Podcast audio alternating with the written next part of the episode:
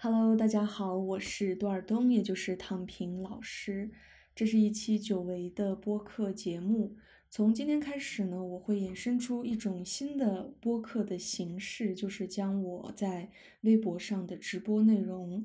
把它录制成一期播客，放在小宇宙上供大家来收听。这么做主要有一个原因，就是我现在正在读博士三年级，那我必须得完成我的博士论文，这对我来说是一个需要很长时间，以及每天都需要花时间去做的一件事情，所以呢，这就意味着我的时间会变得比较少，压力也比较大。那平常在微博上直播对我来说是一种非常放松的一件事情，会让我觉得很舒服，我也非常乐意去做。但是呢，我们做播客的时候，难免会吹毛求疵，难免会想要剪辑的更加精彩，内容要更加的怎么说，更加的紧实，可不可以说紧实，或者是说更加的具有干货？啊，但是这个会给我带来压力，所以呢，很长一段时间我都没有去放任何的播客节目。当然，我现在呢，在去年年底的时候，十二月初就已经录制了一期播客节目，专门讲一讲，呃，性缘关系这件事情，就讲母系社会的性缘关系和父权社会的性缘关系之间有什么样的差别。但是呢，因为我过分的追求一种完美，所以那期节目至今还没有被我剪辑出来。所以呢，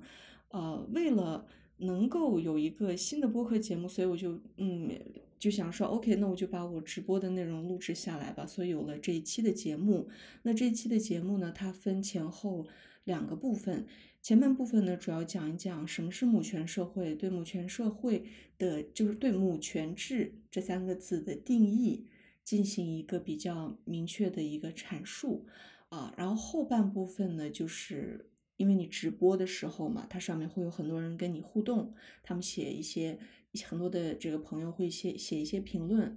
那我就回复他们的评论，回复他们的问题，跟他们进行一个互动，由此可能会衍生出一些新的话题，它就会相对于播客来说，它更自然，以及它更松散一些。但是我还是蛮喜欢的，也希望大家也可以喜欢和呃享受这个一个小时的呃。直播录制的播客节目，当然了，后面呢，我还是会有一些节目是单纯的，呃，录播成播客放给大家听，可能会邀请一些朋友，但是大部分时候可能就是如果要保持每周一期的播客更新的话，我就会用直播录制的这种方式来做。好的，那我们现在就进入本期的节目吧。今天呢，就想做个直播，跟大家聊聊天。那今天的直播也跟平常一样，大概前面大部分的时间，看我能说多久吧。等我把主要的话题讲完之后，再来看一看大家的留言，我们就可以闲聊一下。那今天呢，想跟大家聊的最主要的内容是关于呃母权社会，因为很多人。不了解什么是母权社会，就是，甚至我过去呢，就是也会经常说母系社会，说着说着变成母权社会，说母权社会呢又会变成母系社会，总是把他们这种混乱的去使用。但是如果你是一个比较严谨的人的话，我们应该从它的定义上入手。呃，按照不同的定义去不同的方式去使用母系社会和母权社会，因为他们在有些地方是不一样的，这是它的定义的问题。其次呢，有一个心理的问题，就是当我们说母权社会的时候，我们会觉得它的对立面就是父权社会嘛，就感觉好像它是父权社会的镜像，意思就是说，感觉你。这里面好像有一个“权力”的“权”这个字儿，对吧？我们就会觉得，哦，它是不是也像是父权社会这样？那母权社会就是女高男低啊，性别不平等，就像父权社会这样，这个男高女低这样的镜像。但其实完全不是这样的，所以可能有些人恐惧于此，所以他们会更愿意讲母系社会，而不是讲母权社会。呃，那从心理的这种角度来讲，有的时候母系社会就感觉特别像是有些刚刚觉醒或者有一点点女性意识的人，他会说自己是女性主义者 或者平权，或者说他会说我在研究女性主义而不是女权主义。当然也有一个心理的因素就表现在这里，但是从定义上来讲的话，是完全不一样的概念。然后我为什么想要讲母权社会呢？它有两个原因，就首先是因为我在今年年初一月一号开始读的书叫做呃杨定一的，就是一位一位这个博士，然后他也是开悟者，叫杨定一，他的一本书叫《转折点》。我读那本书的时候，我很惊讶的发现。他竟然在里面提到了这个母系社会，啊，并且讲到就是母系社会，它是一个由女性去领导的，并且呢，它是以母亲为主的群体。然后呢，这样子的一个母系社会呢，它是透过非物质层面的聪明和慈悲来引导人们，而这种包容和呃包容的爱和智慧，其实才是人和动物基本不一样的地方。其次呢，他也提到，就是说类似啊，他的这个意思大概就是说，母系社会它才是不颠倒的世界，而父权社会它是一个颠倒的世界。他提到类似的内容。其次他还提到说，因为母亲的爱嘛，它是真正意义上的无条件的爱。很多修行的人，他想获得的所谓的这个爱，他想学习的爱，其实就是母亲的这种爱。那如果你生活在母系社会当中，那么你随时是。随时你都是处在这种爱当中的，呃，所以呢，它必然是一个不颠倒的社会嘛。他大概的提到了这一点，然后我为什么很惊讶，是因为很多的开悟者，他们其实你读他们的书的时候，呃，你都能够感觉到他们有些内容是在讲母系社会，但是呢，或者我们可以说母权社会，但是呢，你会看到他们不直接点出来。而是用另外一种方式把它指出来，比如说啊，女性更适合灵性啊，然后女性的爱如何如何啊之类的。他们讲的这种非颠倒的世界，你去看的话，很明显也是一个母权社会。就是我我在研究母权社会之后呢，我有了这样子的一个呃体悟吧。因为我读那些书的时候，很明显的明白他们在说什么，但是他们没有一个人直接像杨定一这样点出来。所以我还是蛮惊讶的，他点出来，所以我觉得这本书，呃，虽然它里面的大部分的内容对我来说都不是一个新鲜的知识，但是我认为这本书里面的对我不新鲜的知识，对很多人都是非常新鲜，或者它甚至是具有颠覆性的，因为他试图，比如说我们现在很多人都会说全球在变暖，但是他提出说，其实有很多的科学家研究出来是全球其实是在变热的。是有这样的一个观点，那我们现在的社会是怎么回事呢？我们总是用一个角度去看待问题，甚至我们一辈子学习的很多知识，它可能都是错误的，甚至或者说它只是某一个角度的这个知识，并不是全面的。所以现在的人有了网络之后呢，我们就开始去获得各种各样新鲜的一些，或者说其他一些角度的知识，然后我们就发现，哦，这个世界。真的 是颠倒的世界，那佛佛教不就说嘛，颠倒的世界，它就是一个颠倒的世界。我读的时候，我就觉得这本书蛮好的，叫做《转折点》，可以推荐给大家。这本书呢，它试图把很多的点全部都抛出来，告诉大家有其他的角度，有其他的立场，啊，你可以去看待这个世界。所以呢，讲到母系社会这个，它只是它的一个点，所以它并没有很很多的去阐述，而且。他因为不是人类学家嘛，他本人本身是这个理科相关的这种科学家，我忘记他 研究的是什么了，不好意思。总之他是个神童来的啊。然后呢，他呢，他甚至在在这里会提到说啊，人类或许不会重重蹈几万年来的这个错误。他提到几万年，其实并没有，因为因为父权社会至今为止也就五千年，顶多五千年的父权社会，所以说人类他。并没有 重蹈几万年的，因为只有五千年，五千年之前都是母系社会，他没有没有去犯那么多的错误了。他这里面还会提到说，比如说讲到什么母系社会可能呃科技方面没有那么发达呀，他提到这个，那我认为这也一定是他对这方面涉猎的不够多，因为如果我们去看一些母系母权社会的文明的话，就会看到，比如说米诺斯文明就已经证明了。呃，母权社会它可以，它的文明可以是非常发达的，因为它可以有很很大，它它可以建立城市，然后它在那个时候它可以用具有这个下水管道，它可以有喷泉，就是它的文明是令人惊叹的。我们至今其实是不理解母权社会时期的人类的文明发达到什么程度的。我们现，因为我们现在只能够获得一些石头的记忆，就是到处都是巨大的石头。因因为随着时间的流逝，只有石头它才能够被保留下来嘛。那其他的东西其实是很难的，所以我们没有办法去想象这个文明到底是怎样的。其次，他在这本书里也提到了一个我一直以来非常认同的观点，就是人类的历史不是不断的，不是这种不断的发展的，不是达尔文的那种，不是那种进化论，它绝对不是进化论。因为从考古的角度，你可以看到，就是说人类的文明，它是可能到某个阶段，它已经非常文明了。然后忽然一个自然灾害，或者说我们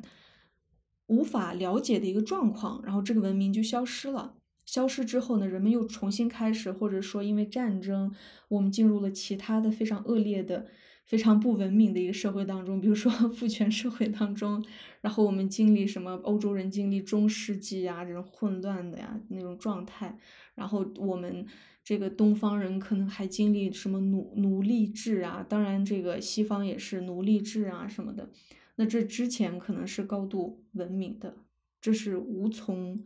得知的，对吧？所以说，他绝对不可能。就是说，当你去了解母权社会，你去涉猎这方面的时候，你一下就会觉得，哦，我被骗了这么多年。原来这个世界它不是进化，不是它，它不是一步步发展到现在这样的。它以前有。更多其他的文明状态，当然了，现在很多人喜欢说的是什么外星球文明啊之类的，我就觉得他们他们宁可说它是外星文明，他们也不愿意说这是一个母权社会或者是怎么样，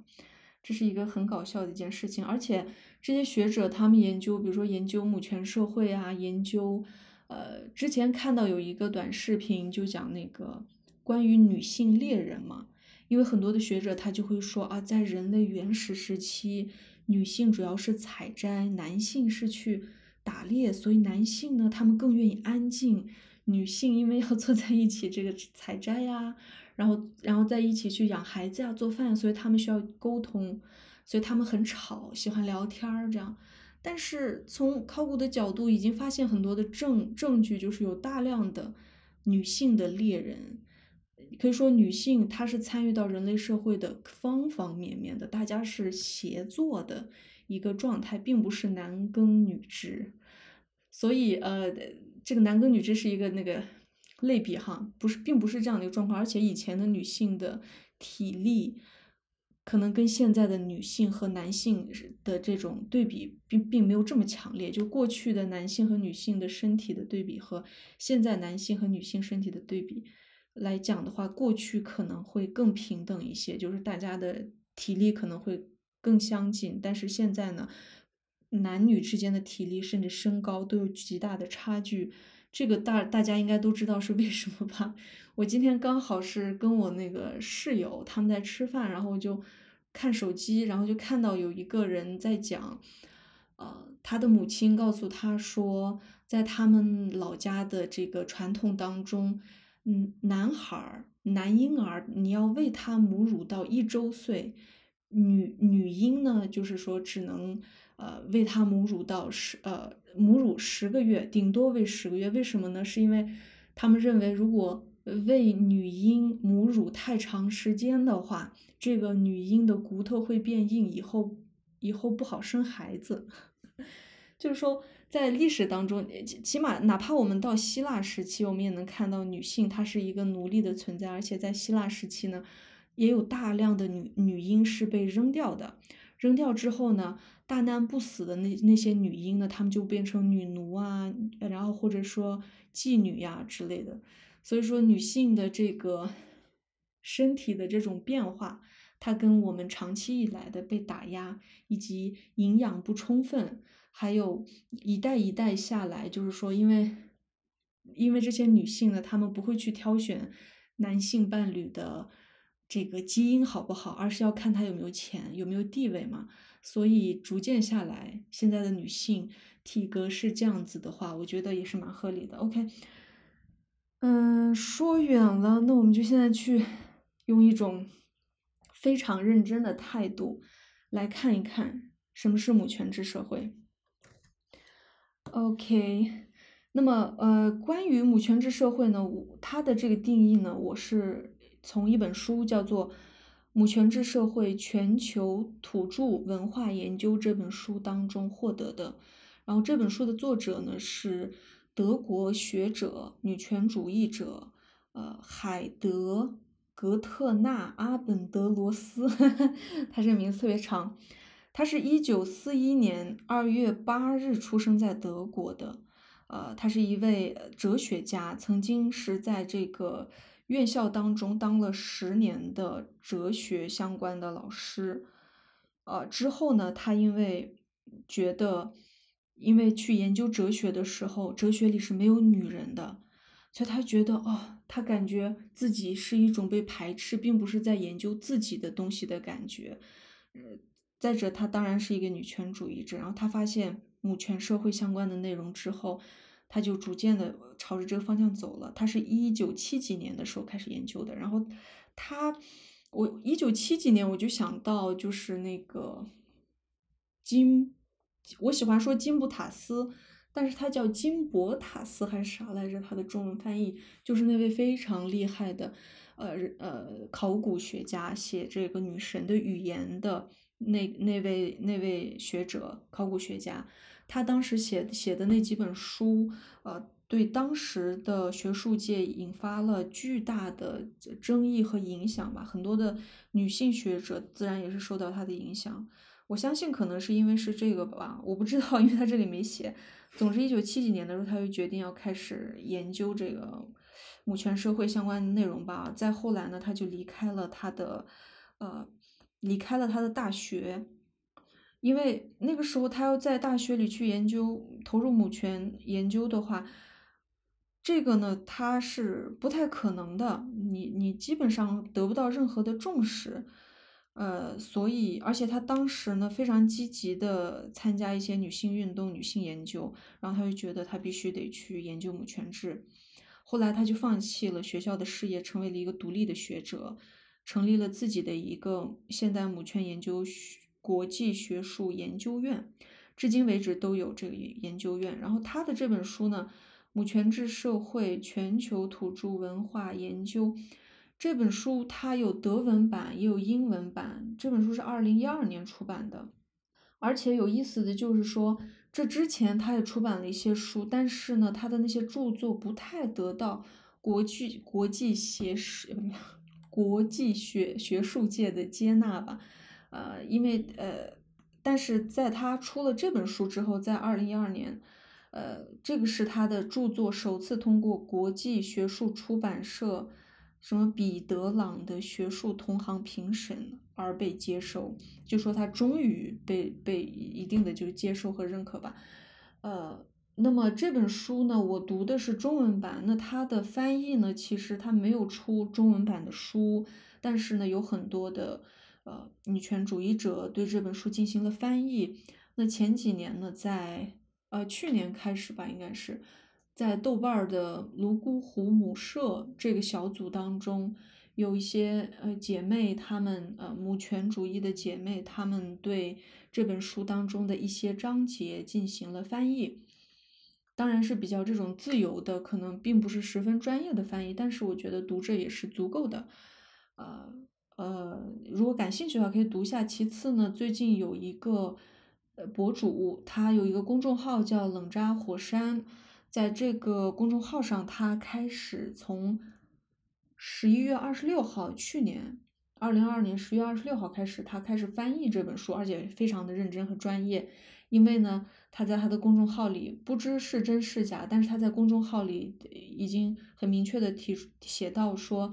他对这本书的翻译是受到了这个作者海德本人的授权翻译的，呃，等等吧，就是说，我觉得可以读一下，我觉得他翻译的还是挺不错的。呃，所以呢，呃，再加上我们那个，我们我不是有个读书会嘛？我们读书会呢，开始从这一周开始要读这本书。虽然我们当中很多人已经对其中的很多章节已经进行过阅读了，但是呢，我们这次还是决定从头开始，大家一起把这本书读完。所以我也刚好就开始呃重新读这本书。那读这本书的时候呢，刚好呃，他一开始就会讲到。呃，母权制是什么？那我就在想说，OK，很多人对母权制社会啊，然后对母权制这三个字充满了困惑。呃，那我想说，那我今天就来给大家讲一讲啊，到底什么是母权制？终于进入正题了，我怎么感觉说了半天？那么，嗯，首先很多人呃，因为在学术界嘛，对于母权制这个词很少。就说使用它的人非常少，或者说大家非常谨慎，甚至恐惧于去用它。就像我前面说的，因为它好像是，因为很多人会误解，觉得它是父权制的一个镜像，所以很多的人类学家，因为人类学研究这个比较多嘛，他们更愿意说母系社会啊，要么就是说呃平等社会啊啊平等主义社会啊之类的，用各种各样的词去代表这样的社会。呃，所以它非常非常需要一个准确的定义。那么这本书当中，海德呢就对母权制进行了一个定义。呃，那么在这个母权制社会当中呢，他他这里写到的就是说，在母权制社会当中，即使女性处于中心地位，它也是真正性别平等的社会。呃，母权社会它不应该被视为是父权社会的镜像。意思就是说，它并不是女性，呃，统治用女性统治来代替男性统治，它本质上跟父权社会是完全不一样的，呃，不一样的一种社会制度。呃，那父权制社会呢，它通常就是少数的人，少数的人从战争当中崛起，然后呢，接管整个呃文明。嗯，那他那父权社会呢，他的他所有的力量。那母权社会，它所有力量都是母爱，对吗？但是父权社会，它所有的力量都是暴力的、恐怖的。它是它的力量在于暴力结构、私有制啊、殖民规则和宗教皈依。这个大家能看出来吧？就是首先它是暴力的嘛，它有战争，然后在家庭当中也有各种各样的暴力，社会当中也有各种暴力。这个暴力主要分的是什么？就是呃。男性对女性的暴力，家长对孩子的暴力，呃，然后上层男性对下层男性的暴力，呃，私有制，那么财产私有制这就不用多说了，就有穷人富人之分嘛，啊，殖民规则就是说通过战争去不断的殖民各种各样的文明，然后文明之间相融合，最后就是宗教皈依，这个也不用多讲嘛，就是宗教嘛。那他这里就提到说，直到公元前四千到三千年。其实非常年轻，这样的父权制的结构，它才真正意义上出现，而且很多地方呢，它甚至更晚。这里说的是很对的，因为在公元前四千到三千的时候，中国它已经就中华文明它已经开始这个父权了嘛。但是周围的日本呐、朝鲜呐，他们其实还处在一种母母权社会的一个阶段。呃，但是后来呢，这个父权制，父权制它本身的，它依赖的这个力量就是暴力嘛，它需要去征服。呃，如果没有这个，因为父亲是怎么回事呢？父亲他是，嗯，他没有一种肉体和肉体之间的连接，就是我是一个母亲，我跟我孩子之间是一种血脉连接，我生了他，我们之间是这样的，而且我对他的爱和他对我的爱都是一种无条件的爱。但是父亲呢，他是属于什么？他是他是缺乏这个东西的，所以他需要用暴力去维持他的统治，而不是用爱。所以他是，所以他会有一种恐惧和焦虑嘛，他需要不停的去增长自己的暴力，呃，增长暴力就是增长他的力量，所以呢，父权社会就他就需要通过不断的扩张领地，增加自己的自己的力量，用这种方式，用暴力的方式去继续下去。当然，他们每一代人的这种统治的时间都不会特别长，所以呢，这个就是父权。但是母权是怎么回事呢？母权它的基础其实就是。啊，母亲，母亲的爱。等一下，我给大家看 找一下它的这个，这个主要的一个结构，我放哪儿了？OK，在这里。因为它是从呃母权社会，它主要讲的有四个点，我们可以看，首先呢是经济层面的平衡经济社会，啊，就是女性她分配货物，然后追求的是经济上的互助，呃，它是一种礼物，就是说这种经济有着和礼物经济共通的特征，但是呢，海德呢，他把这个称之为是经济互助社会，是基于礼物的互通性。所以说，在这里我们可以在这里稍微解释一下，就是说，整个这个社会呢，它并不是私有制，它是真正意义上的所谓的共产主义。呃，有之前呃，我这块还没读到关于马克思的内容，有可以的话，我可以下一次直播讲一讲。总之，呃，它是一种真正意义上的共产主义嘛，就是大大家不会有那种私有制的一个状态。啊，然后接下来呢，就是它的社会层面，它是母系亲亲属关系，它是以母母亲为一个连接的，而且这个母亲并不是说单一的一个母亲，因为呢，一个母权的一个大的一个家庭，它可能有一个女性的女性的一个这个这个祖先，然后呢，它一个家里面会有很多女性，成年女性呢，通常都都被认为是母亲，啊，一个女性生了一个孩子之后呢。呃，她并不会独自一个人霸占这个孩子，是所有的这些女性一起养育这个孩子，然后这个孩子呢会称所有的女性为母亲，所以说那个摩梭就很有意思啊，就看他们五六十年代的田野调查当中就能看到他们是晚上从来都不锁门的。呃，然后呢，这些年轻人呢，如果走在路上饿了，随便进一个人家里头，他们也会称那个成年女性叫做母亲阿米。然后呢，那个成年女性呢，就会给他们免费的提供一些吃的喝的，去照顾他们。呃，因为大家都是 就是这种，因为他们是以一种母亲以及以母亲为连接的这种关系，整个社会都是这样子的。呃，而且呢，他它并不是一种阶级式的，它不存在那种阶级，它是横向发展的。就像是我们可以看到一些很很多的全世界各地，你可以看一些很多土著民族，呃，如果他是平等主义啊，就一些人类学家喜欢把这个母系社会或者母权社会叫做平等主义社会，他们这种社会你就可以看到，他们很少会有那种高楼啊什么的，或者他们的房子不会建得很高，通常都是平铺下来的，是伸展而开的，这个也跟他们整个社会的结构有关系。但是父权社会呢，它所有的这种高楼。他越有钱 越想要呃把它建得很高，这个其实就跟社会层面上大家想要这种阶级社会有有着直接的关系，而且嗯啊，而且现在当下呢，有一些女性的这种建筑呃建筑设计师，然后呃他们的他们建的这种房子，很多时候你能看到他们是一种椭圆的，或者是属于说一种更贴近于地面的一种建筑。和更贴近于自然的这种，他们不会不不会像男性的这种设计师一样愿意弄一个高耸的大楼，这个还是跟我们本本身有关系。OK，那他那他的这个社会层面就是这样，以母亲为一个连接，然后呢，从母居，就是说母亲住在哪里，所有的孩子们就会住在哪里，它是不存在婚嫁的这种观念，它也不存在父亲的这种概念。它只有母亲的概念，然后当然它是一个在平性别平等的一个框架下，因为不管是女的还是男的都是母亲的孩子，它不可能存在一种啊一种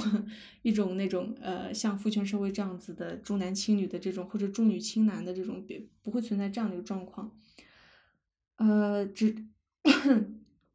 然后接下来呢就是它的政治层面。呃，政治层面的话，也基本上是保持一种平等主义的一个共识的社会。那精神文化层面呢，它通常都是女性的神灵，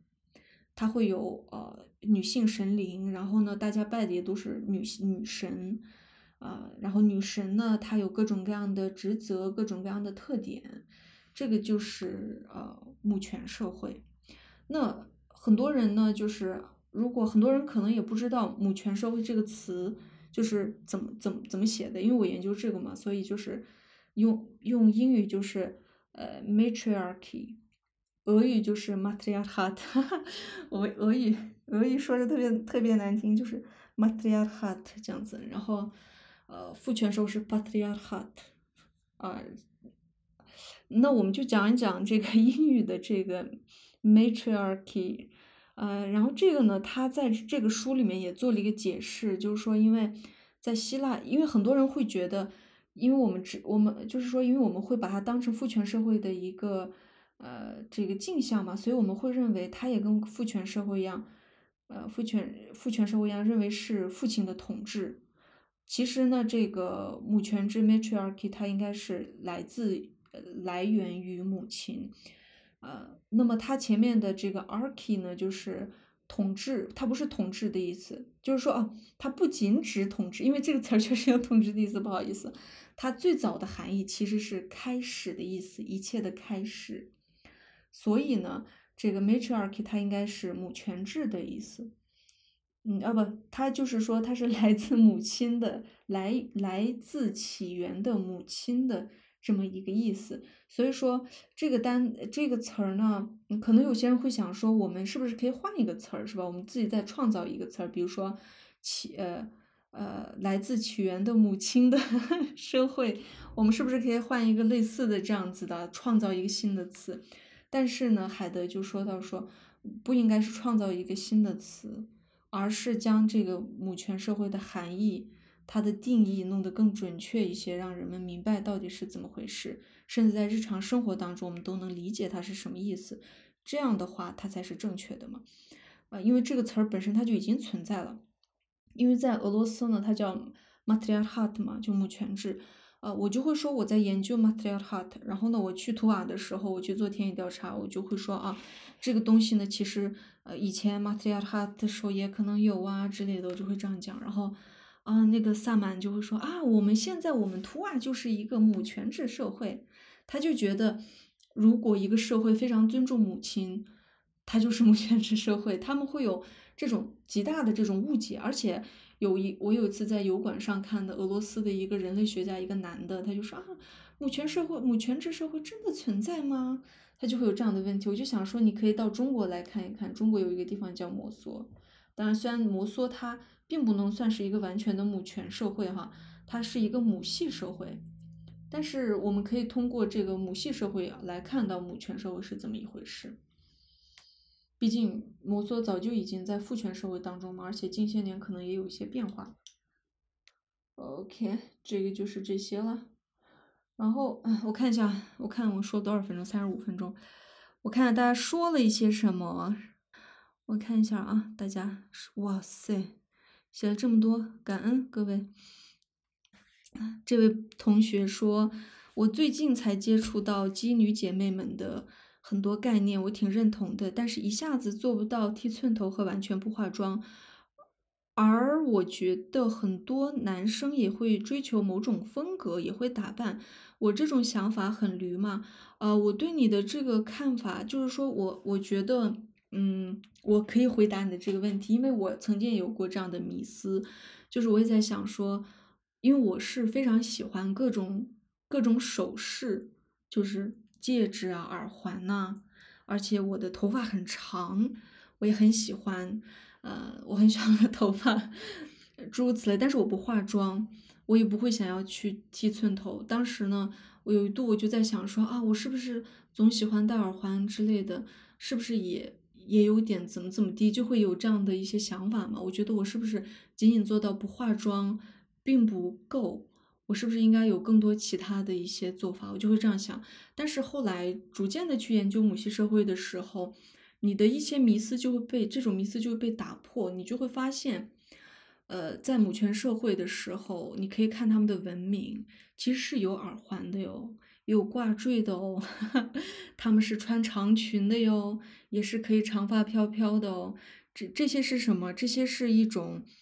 作为女性的一种，呃，你不能说这就是我的特征，而说这个人可能喜欢，而且可能我们本身是女性，你的你的内在的能量，它跟男性是完全不一样的一个状态。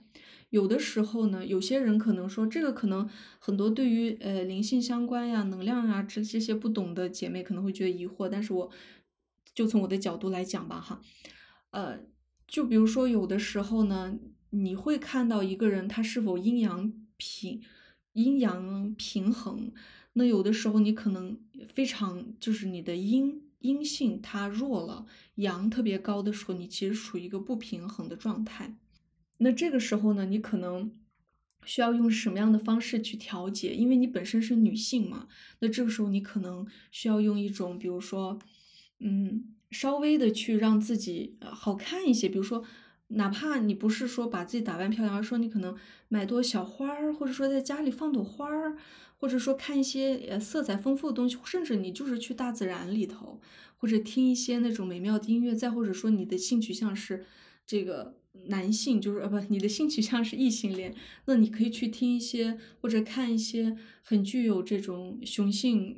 这种特点的一些男性的这种。呃，他们的 MV 啊，或者很帅的这些照片呐，这可能会达到一种平衡。因为我们要承认一件事情，我们是动物嘛，我们我们要去呃更多的去感受自己，而不是说外界有一个什么样的标准。当然，所有就是比如说我是个很爱美的人，但是我会用一种我舒服的方式让我自己，我让我感受自己的美和我自己的这种所谓的女性化。因为我以前一度就是，尤其是我从我二十岁到三十岁这十年当中，我经常处于一种，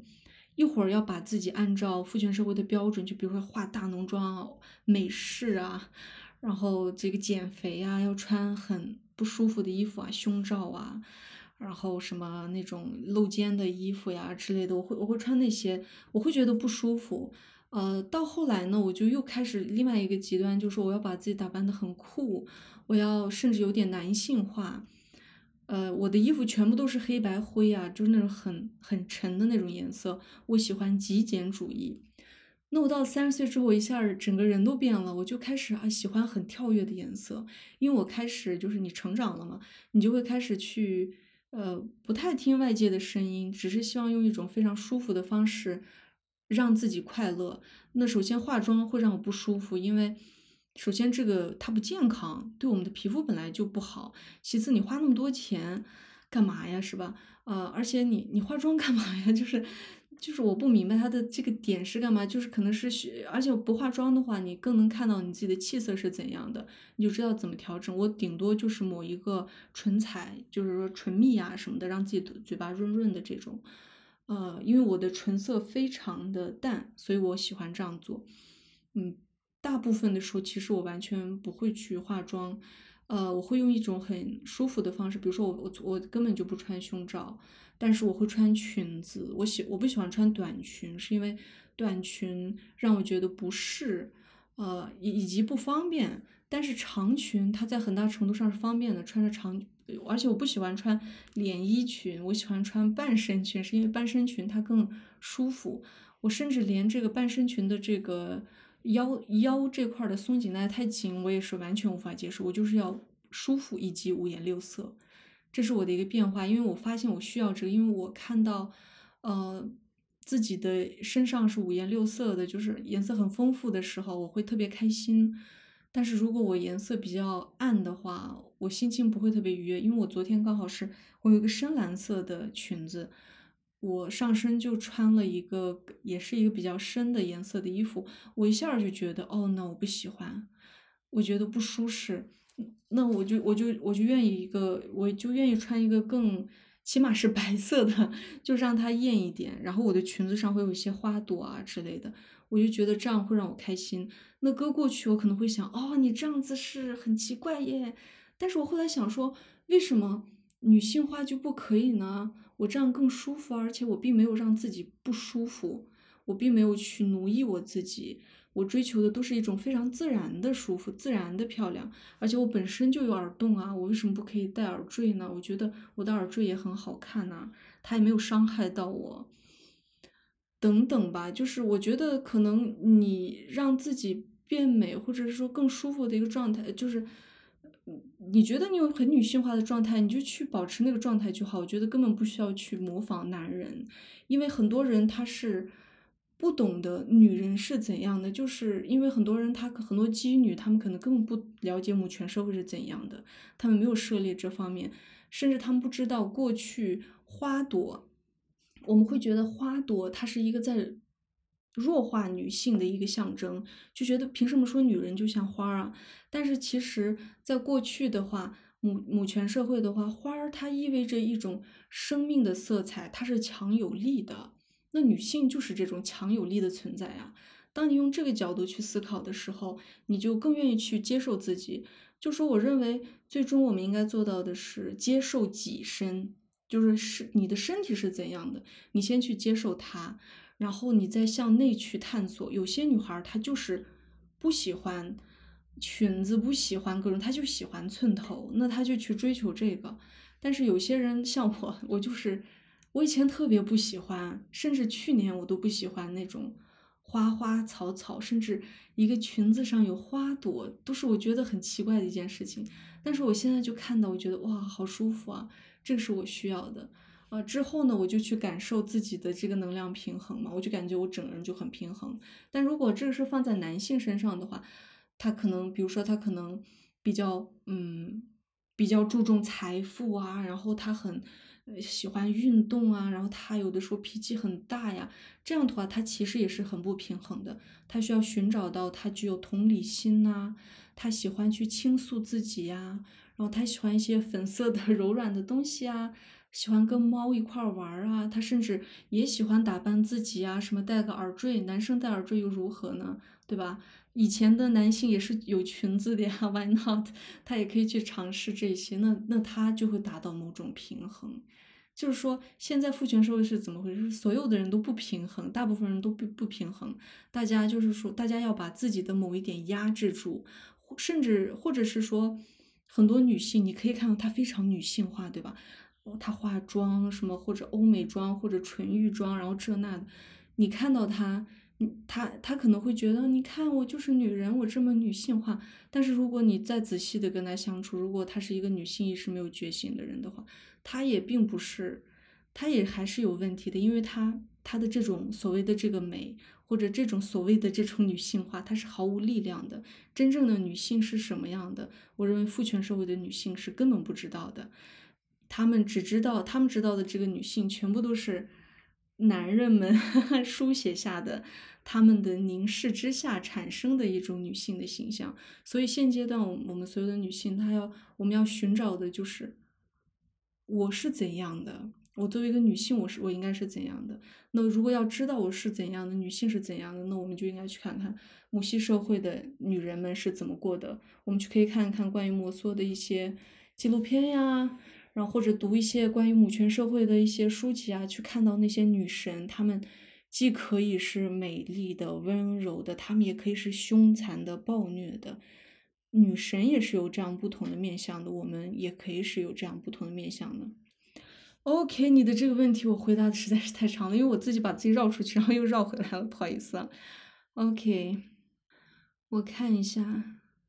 母系社会创造一个没有跪拜、没有阶级权利的社会。在呃母系社会的话，它最重要的，它讲的是从母从母居，然后以母源或者以亲缘为纽带。但是呢，在权力层面上，有的时候它可能受制于父权社会的一些一些这种 呃这种国家体系的一些东西啊之类的，那它可能就剩母系了。但是如果要讲到权利啊什么的。就要讲母权社会嘛，那母权社会呢，它有的时候也会存在类似于像是女王一样的这样子的一个职位，它很多时候会是女祭司，就是说这个女祭司她会跟女神，就是跟神灵进行直接的这样的沟通，呃，因为大大家都是信神的嘛，所以会把这个女祭司当做这个神灵的化身。那这个女祭司呢，她可能就会有一定的权利，但是因为她是母权社会，所以她的这个权利并不是像父权社会那种为了个人私欲，她的他们的这种权利呢，它是一种呃，就是大家都是平等的，就是说她她如果成为了一个女祭司，然后类似于女王的一个女皇的一个呃位置的话，她其实是更多是服务于大家。所以我们可以看到米诺斯他们他们的过去遗迹当中可以看到有那种像是王座的位置，但是你可以看到他的那个他的那个宝座非常的低矮，而且他们的宫殿当中你都不会看到任何的一幅这个呃这个女王的画像啊什么的，就不会看到这样子的一个，因为父权社会他们会把女呃男性这个国王的画像一个一个一个的画出来，对吧？哪怕是用另外一种方式去画，用壁呃那个在墙壁上绘画，哪怕是那样，他们可能会有，或者说用石头去做雕像，但是母权社会不会有，因为对他们来说这只是一种职责，就像是一个家庭里有母亲。母亲，她是一种对大家的爱，以及她希望大家能够能够更好嘛。她所以她承担的是更多的责任，她有权利，同时有她也有责任。而在每一个这种母屋当中，就也就是说一个大的母系的母权的家族当中呢，她的她里面管事的那个女性，她更多的她也是责任和权利在一起。那我们父呃父权社会的女性是怎么回事？我们只有责任，我们没有权利。我们的责任是什么？就是生孩子、养孩子，承担大量的这种家庭的免费的劳动，甚至社会上的很多的低廉的劳动，撑起整个社会。但是，呃，我们的权利呢是非常欠缺的。呃，因为毕竟是 算了，不多说了。OK，往下看一看。全球变热啊，对，你可以去看一下那本书，上面是那么讲的。OK，我往下看一看，不好意思，呃，我有一个，我也有一个疑问，看摩梭母系研究志，研究他们都是穿长裙，不知道这是为什么？难道不会影响劳作吗？其实你可以尝试一下穿穿长裙劳作，其实长裙我个人认为更方便一些，就说。就是因为我是穿长裙嘛，我也不知道为啥今年超爱穿长裙。可能我越贴近我自己，我就越喜欢穿长裙吧。然后穿长裙工作的时候，比如说打扫卫生啊，或者是在外面走路啊、跑步啊，它其实并不会特别影响，因为它并不是拖地的，它通常是在脚踝上方的这种位置。而且你可以看到游牧民族基本上就是过去穿袍子嘛。他们也是有大量的劳作，大家都是穿，而且我有一个这种生活体验，就有一回呢，我就是穿冬天的长裙嘛，它可能稍微有一些厚度，呃，那个是大概在我的脚踝上方的位置上，然后我在里头穿了一个很厚的西伯利亚的那种快到膝盖的这种靴子，里面全是毛。我里面就没有穿裤子，就是说里面没有穿那种裤袜呀什么的，就是内裤，然后上面一个这个裙子，我就出门倒个垃圾，哎，发现不怎么冷，哎，当然当时是零下十几度，呃，根本就不冷，没有那种冷的感觉，我突然间就 get 到，然后我就给我爸讲嘛，然后。呃，我说，哎，我都不冷哎，然后我爸爸就说，啊，你知道为什么以前穿蒙古袍吗？就是这样的原因，就是它还是蛮保暖的，而且你工作起来它并不是十分的影响你。如果去看那个那个米诺斯的话，他们以前的女性也都是穿长裙劳作，很多土著的女性也都是穿长裙，然后你就，然后米诺斯的女性呢，她们的上身都是露乳的，她们的上身胸部是露出来的。然后更好笑的是，有一些男性的学者去研究到这一点，怎么他们露着胸部啊？就会觉得这是一种色情，就是说可能是想给那些男性看这那的。其实呢，那个就是说用他们的脑袋想不到那种问题，就是说那是因为首先胸部对他们来说并不是一个性器官啊，然后它呢，其次呢，大家要喂奶，再其次呢，这象征着一种力量，一种你在养育。这个整个这个人人类的一种，因为对于这种女性的身体胸部有崇拜，你懂吧？所以，所以他们这样露出来没有任何色情可言，是这样子的。我之前是齐腰长发，喜欢穿古风类的裙子。我觉得如很多人喜欢穿那种，比如汉服之类的，我对汉服是很有意见的。呃，哈哈，这样讲会不会被别人抨击？是因为。呃，据我了解，就是很多汉服呢，它大家都穿的是那种所谓的大家闺秀要穿的那种，对吧？它非常的繁琐，它其实增加了你的，就是浪费了你很多时间，增加了你的很多的劳动。它虽然很好看，但是它不舒适，其次它也太费劲，而且还很贵。呃，我更我是我是我我是这么觉得，我觉得还是要尽可能，maybe 你可以有一个它的元素。啊，有有某个元素啊什么的，我觉得就可以，不然那东西太贵了。你拿那个钱，你不如投资，要么多学点东西。当然，我这些话仅对这个女权主义的姐妹讲哈，别人怎么样的话，I don't care。嗯，有种感打开自己的感觉，包括对颜色一样。呃，是的，我是觉得，当你开始忽然间开始对大自然感兴趣的时候，其实也意味着你对自己感兴趣了，因为女性和大自然是连接在一起的嘛。你越向内求的时候，你越发现自己，你就会越发的发现自己的身体跟大自然是相连接的。比如说我们的月经啊，就像海潮一样啊，对吧？我们之前的那个播客当中有聊到过。我们的情绪啊，我们的方方面面都跟大自然是紧密连接的。当你意识到这些之后呢，你越发的会想要亲近动物啊，亲近大自然。你的那种某种被压制的同理心，以及对于大自然的赞美和模仿之心，就会重新开始。你就会开始像原住民那样喜欢五颜六色，因为五颜六色它是来自大自然的颜色嘛。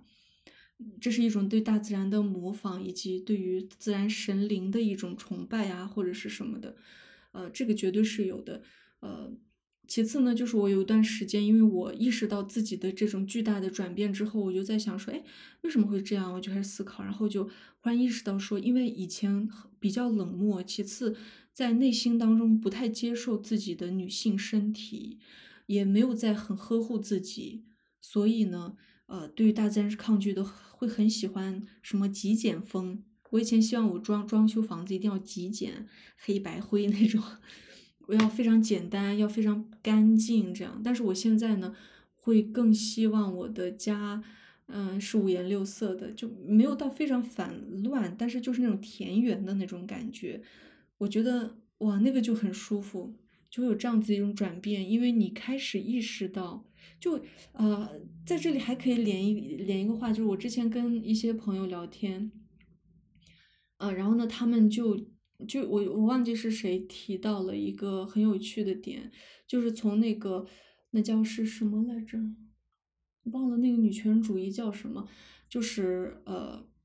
当呃当人们开始奴役女性的时候，大自然也是同样同时被奴役的。当女性意识崛起的时候，环保主环保意识也崛起了。大家能看到，哎，这好像是我自己说，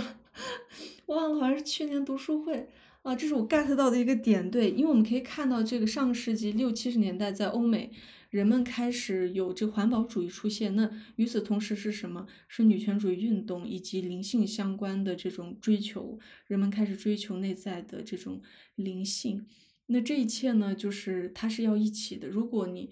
就是说你奴役你的母亲，那你就是奴役大自然母亲嘛。这两个绝对是相辅相成的，就是大家是在一起的。所以现在女权主义和环保主义的这种声势越来越大，也是因为我们逐渐在朝着那个方向去走，甚至一些这种男性的。呃，这种开悟者都会提到这种母系社会啊，这才是无条件的社会啊，无条件爱的社会啊，不颠倒的社会啊，不颠倒的世界呀之类的，有这些观念这样逐渐的出来，我认为，呃，这是一个大的趋势吧，因为而且最近这个口罩疫情这几年，我会发现。有越来越多人对这个话题感兴趣，因为早些年我我对这些话题感兴趣的时候，会发现相关的内容很少能找到，但是现在呢，相关的内容和讨论这些的人越来越多，我觉得非常有趣。前方一看说，现在为了安全考虑剪了短发，穿宽松 T 恤和裤子，感觉太享受了。如果你喜欢的话，我觉得，我觉得这个你就去做。我觉得还是因为每个人的人生阶段、状态、喜好都是完全不一样的，我们不应该去制式化的要求任何人。当然，这里并不是说啊，算了，不要不要不要往外延伸它。嗯，因为我总总总会忘记我这还要录成播客来着。这个冬天没穿内衣，啊，太舒服了啊！是的。呃，当你是我的经验是这样的，当你开始不穿胸罩的时候，呃，你会获得一种自由。之后呢，你再穿，比如说运动内衣，你都会觉得你被捆绑了，很不舒服。所以，如果我去健身的时候，如果不是跑步，我基本上不会穿运动内衣。呃，而且我大部分时候基本不跑步，我都是做一些骑自行车呀、划船呐之类的有氧运动，也不太需要你蹦跳。为什么要认同女性化、男性化呢？你是女人，你做什么都是女人，留什么发型、穿什么衣服都是女人。是的，是的，是的，你说的对。呃，听老师这么一说，我忽然想起我小时候就很喜欢植物、花朵，亲近自然。是呀，我们小的时候可能更接近于原本的自己吧。会有回放吗？呃，我会放在那个小宇宙当中，神圣的孩子里头。我的天，好多！我我再看一下大家写什么。所以，母权社会和母系社会的区别是什么？母系社会呢，它的这个权利，我认为它最大的一个区别在于权，就是政治权利方面。如果它的这个政治权利上面呢，它并不是讲求平等，它是有一个那个摩梭的那个叫什么来着？他们有一个这样的机构，哎，我忘记了。就说在父权社会当中。现在你要讲母权社会，它是很难存在的，大部分都是母系，因为他们都是母系亲缘的社会。呃，那母权制的话，它基本上就说它的整个社会层面、政治层面、经济层面，它都保有着母权制的这种特点。比如说，呃，这个，嗯，就是经济上的那叫什么，就类似于共产主义这样子。呃，然后政治上面呢，也是以女性女性的这个母权为主，社会层面呢，就是母系亲属关系、母系亲缘呐、从母居啊，这块其实就是跟母系社会是一样的。精神层面就是就是这个女性神灵，但是像是摩梭的话，他们精神层面已经是呃那个佛教了嘛，所以他们就是母系社会了，不能算是母权制社会，在这方面是有一些区别的。羊毛裙特别暖和，挡风。是的，羊毛裙是真的不错。呃，用月经杯两个两个月了，感觉自己真的变化很多。我第一次用月经杯的时候，我很震撼，就是我第一次真正的看到了月经长什么样儿，我也尝到了月经是什么味道。发现自己活了三十年，从来都不知道月经到底长什么样，它的真面目我都不知道是怎样的。那一刻，我忽然悟了，悟了什么呢？就是我发现我可能都不知道，作为女性，真正的女性到底是怎么样的，我们是不知道的。因为就是在首先，我们自己作为女性，我们都没见过自己的月经到底长什么样。我当时在微博上分享月经杯，而且分享那张照片，并且告诉大家没有味道。很多女孩还是给我评论说啊，但是我的月经它会有种铁锈味，它有一种臭味，啊，可能是因为我吃的比较重口，巴拉巴拉，就完全没有在看我写的是什么东西。我写的是这个月经杯，它它里面的这个血是什么味道，并不是说你卫生巾上的血是什么味道，呃，还是还是你的那个。棉棒上的精血是什么味道？我并没有在讲这些，因为这些它已经接触了氧气，然后它味道自然会变成这种这个金属的味道，对吧？就是那会有一些臭的味道。但是如果你是用月经杯的话，它真的你直接这样闻，它是没有那种臭味的，而且它是真的，它感觉根本就不是血呀，它是那种很丝滑，然后有点粘稠，但它的那个粘稠度又很奇怪，大家真的可以去尝试一下。真的去看一看自己的月经血到到底长什么样儿，其实连这个我们都不知道哎，多可悲！而且在在这个，而且父权社会嘛，人们对于女性的身体根本就没有像对男性的身体那样做那么好的研究。我们女性的身体太神秘了，至今还是很神秘的，需要做更多的研究。我认为，所以用月经杯对我的改变真的很大，让我一下觉得。好爱自己，原来我是这样的，对自己有了一个新的认识。其次，非常省钱，我已经两个月没有买，也没有买过什么卫生巾啊、卫生棉的，我觉得好好省钱。啊，就是有时候会漏，可能没放好啊。对你没放好，以及可能你的量太大啊。我有我有一个大的，还有一个小的。呃，前两天用大的，后面就用小的。嗯。月经杯有什么推荐吗？随便随便买一个，我在俄罗斯买的，所以我的月经杯我不知道那什么品牌。OK，我再看一下哈，哇哇哇，这么多，嗯，许暖暖说啊，我发现我已经快一年没穿内衣了，恭喜你哈，恭喜你。月经杯本人完全放不进去，你可以呃好好研究一下，我不知道你你应该是有研究过吧，因为我放之前有专门看各种各样的视频去研究，呃，最后明白了要怎么放进去，而且非常的顺滑。啊，医疗方面完全就是以男性为模板式的，而且吃药的这种剂量呀什么的，全是以男性为模板，甚至女性生育这件事情，割过去谁会割你的阴道口呀，对吧？谁会割你的那个让让你的孩子生出来？那以前是母权社会人们是怎么弄的？他肯定是有某种方式的，只不过我们现在不知道。而且很有意思的就是。以前的女性呢，她们我们能看到，就是说看那个女神的语言，女性生孩子地孩子的地方是很神圣的，她有专门的地方，然后呢，呃，大家所有的人会去，所有的女性会聚集在一起，啊，让她这个生育，然后生育的过程也是非常神圣的，这个生育的这个女性会得到最好的照顾，而且她不会像是在。父权社会躺在那个手术台上如牛马，他不会，他就是他就是会觉得哦，我现在在做一件让生命诞生的伟大的事情，怀着这样子的一种心情在生孩子，呃，那他们当时一定是有很多的这种更好的一些现在我们不知道的一些医疗方式吧。那现在的女性生孩子的话，确实。尊严感上弱很多，而且想想过去，很多人并不知道生完孩子之后会有漏尿啊，各种各样的一些，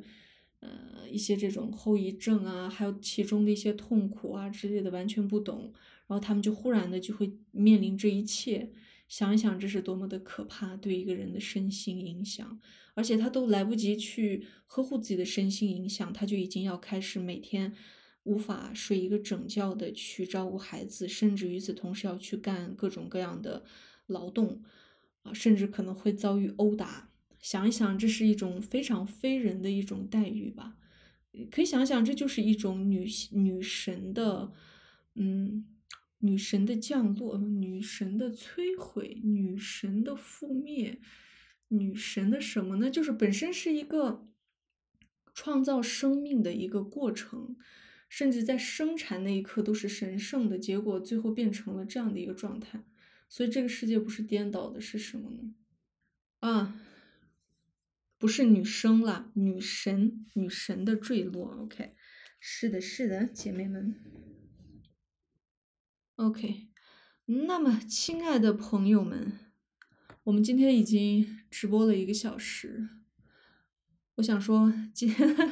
今天的节目到现在就要。到此就要结束了，然后下一周呢，可能我会继续讲关于呃《母权制》这本书的内容，呃，下一周可能会有更多有意思的有意思的地方吧。呃，然后我最近有一本书很有趣，就是读的那个关于一位台湾的呃灵媒他写的《灵界的译者》。哦，我认为这本书也可以去读一读啦，就是因为好多人会莫名其妙的怕鬼呀，当然也不是莫名其妙，我以前也怕鬼，我都忘记了自己曾经的自己是怎样的，也会怕鬼呀什么的。那如果你是这样的人的话，可以去看一看《灵界的译者》这本书，去了解了解鬼到底是怎么回事，呃，然后呢，什么各种各样的，他还有《灵界的译者二》《灵界的译者三》，好像是三本书。我二还没读，我这周读一读，如果很有意思的话，甚至三可能也可以读完。然后下一个星期 maybe 直播的时候也可以聊一聊这个，我觉得这个内容还蛮还蛮有趣的。OK，好的，姐妹们，明天嗯，明天我中午嗯，明天等一下读书会，明天我可能上午就会把播客发出去哦。希望大家可以去听，如果今天已经听过了啊，然后你可以不听，请分享、关注、点赞、评论，虽然评论可能我不会读，但是大家可以在评论区交流。对对对对对，是《临界的译者》这本书。呃，嗯，等我读完这三本书吧。OK，读完之后呢，到时候再专门开一期直播跟大家聊一聊鬼魂的故事。OK，拜拜，新年快乐哟！虽然已经上班了，大大家，再见再见。久违的跟大家聊了个天，我也很开心。拜拜，前方一看。拜拜，拜拜，还有谁啊？这个巨虎，你们的名字我只能读最后一点。某不知名红网红小豆儿，再见啊，再见，再见，再见，拜拜。